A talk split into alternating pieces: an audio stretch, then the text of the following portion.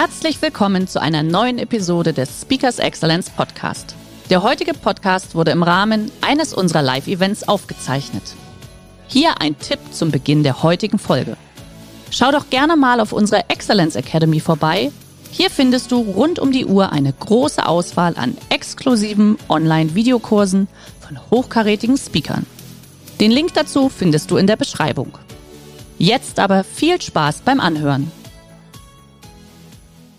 Ich nehme Sie mit in meine Welt und tatsächlich, wir hängen so ein kleines Wort noch vorne dran. Danke für die tolle Einführung. Wir, ne-, wir, nennen mal ehemalige Astronautentrainerin. Das war tatsächlich für zehn Jahre lang mein Beruf, also Lehrerin für große Kinder mit großen Träumen. Bin Physikerin, bin da irgendwie reingerutscht, hat Spaß gemacht, ist auch in Köln. Ähm, bin selber seit 2016 auch selbstständig und bin irgendwie auf Bühne gelandet. Und wenn man so feststellt, ja, das Reden macht Spaß und am liebsten über Raumfahrt. Und was noch viel mehr Spaß macht, ist genau das, was eigentlich der Kollege vorher am Schluss gesagt hat. Wir reden jetzt mal über Menschen. Ja, wir reden jetzt mal über das, was eigentlich jedem von uns früh als erstes aus dem Spiegel, äh, zurückblickt, wir selber. Und wir gucken mal, wie wir uns selber dazu bringen können, vielleicht uns eine Scheibe abzuschneiden von den Typen und von den Mädels, die da oben im Weltall Tag für Tag rumfliegen. Und deswegen gibt es heute ein bisschen Space Business.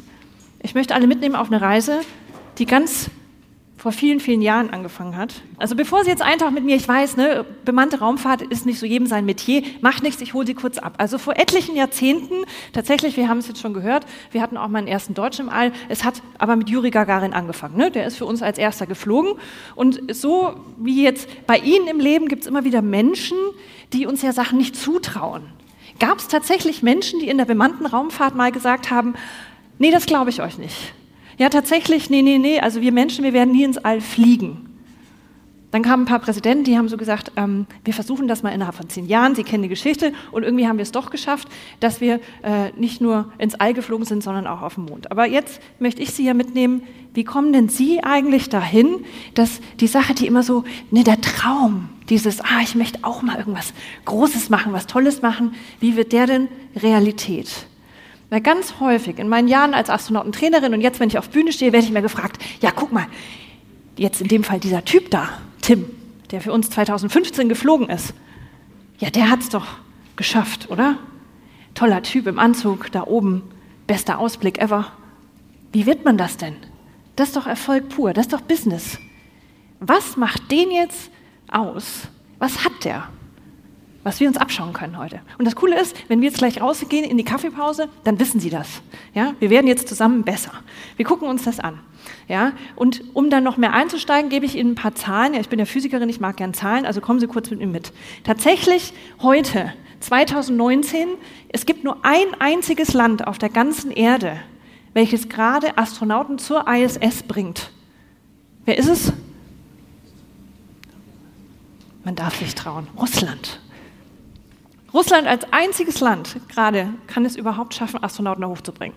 Es waren weniger als 600 Menschen jemals im All. Sie haben alle mehr äh, äh, Verbindungen und Follower auf ihrem LinkedIn- und Xing-Accounts, als überhaupt Menschen jemals im All waren und diesen Ausblick genießen konnten. Zwölf von uns, von diesen acht Milliarden plus minus, ja, haben es geschafft zum Mond. Seit den 70er Jahren keiner mehr. Da wollen wir wieder hin. Ja, wir waren halt auch nur einmal dort. Der Jüngste war 25, Juri Gagarin, der Älteste 77. Es gab mal fünf Raumstationen und davon gibt es noch eine für uns. Und das ist diese schicke Lady. So, jetzt dürfen Sie nochmal mit mir das Aufstehen üben. Wer hat denn diese Lady, die ISS, die International Space Station, schon mal am Nachthimmel gesehen? Wer ja antwortet, einmal kurz hoch. Stellen Sie sich mal kurz hin, nochmal kurz bewegen. Ist doch schön. Alle anderen gucken jetzt mal kurz ganz neidisch, ja, weil diese Herren und Damen, die können Ihnen später beim Kaffee erklären, wie man das denn macht. Dankeschön.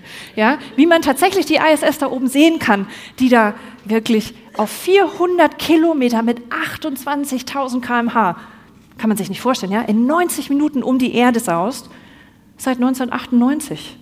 Ist doch mal was. Wenn Sie jemanden kennen, der seit November 2000 auf der Welt ist, seit diesen Monaten gab es keinen einzigen Tag, an dem wir als Menschheit nicht vertreten waren im All. Kontinuierlich bis heute. Ja, ist doch schon mal eine tolle Sache. Interessiert mich jetzt nicht so ganz. Ich möchte Ihnen zeigen, wie ist es denn da oben, wie kommen wir hin? Wir wollen uns ja so ein Stück von diesem tollen Hecht abschneiden. Da oben leben ständig sechs Menschen, jetzt auch gerade in diesem Moment, ja, 28.000 km/h, irgendwo sind sie gerade über unserem schönen Planeten. Ähm, einen von den dreien hier kennen Sie auf jeden Fall, den haben Sie schon mal gesehen.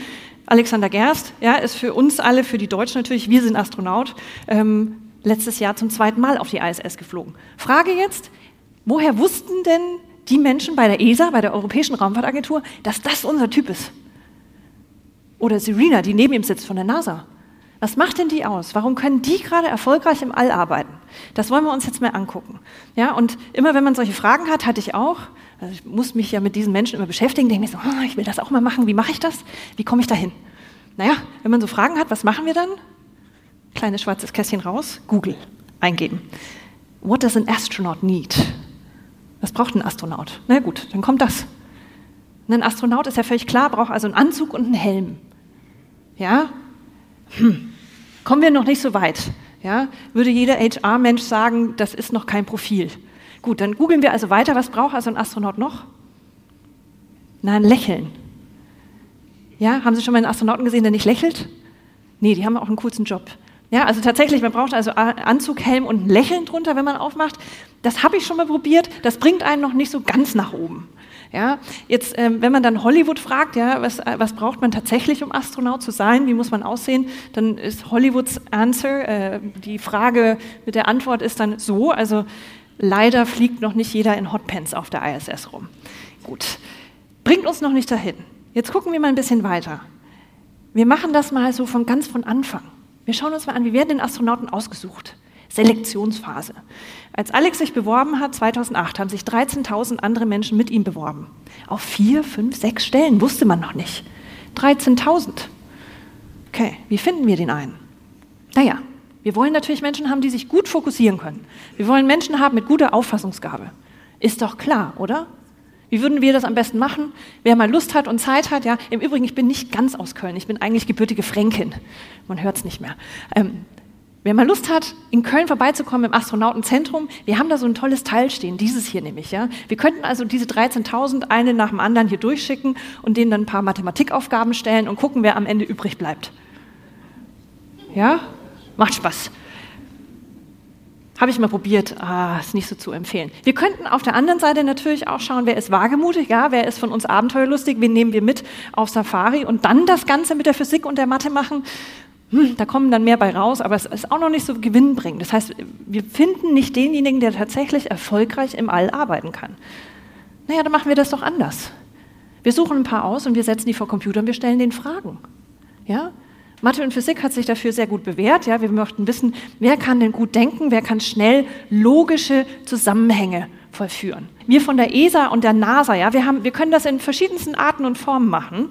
Ähm, wir könnten da tatsächlich einen ganzen Tag füllen. Worauf ich aber hinaus möchte, ist, wir suchen immer noch die, die effizient oben arbeiten können. Jetzt stellen Sie sich vor, das ist ganz spaßig, ja, das ist wie so ein Rätselheft sonntags morgens in der Zeitung, aber tatsächlich ist das so, Sie sitzen acht Stunden da alleine vor Ihrem Computer und Sie müssen ungefähr 100 in fünf Minuten beantworten. Boom, boom, boom, das geht so. Dann haben Sie keine Zeit zum Überlegen. Da ist auch keiner links und rechts, der mithilft. Ja?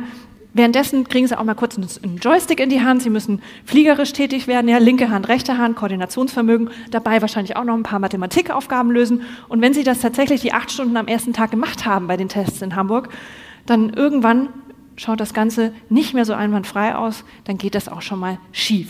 Der heutige Vortrag hat dir gefallen? Dann schau dich doch gerne auf unserem Kanal um oder sei live bei einem Forum dabei. Weitere Informationen findest du in der Beschreibung. Bis zum nächsten Mal.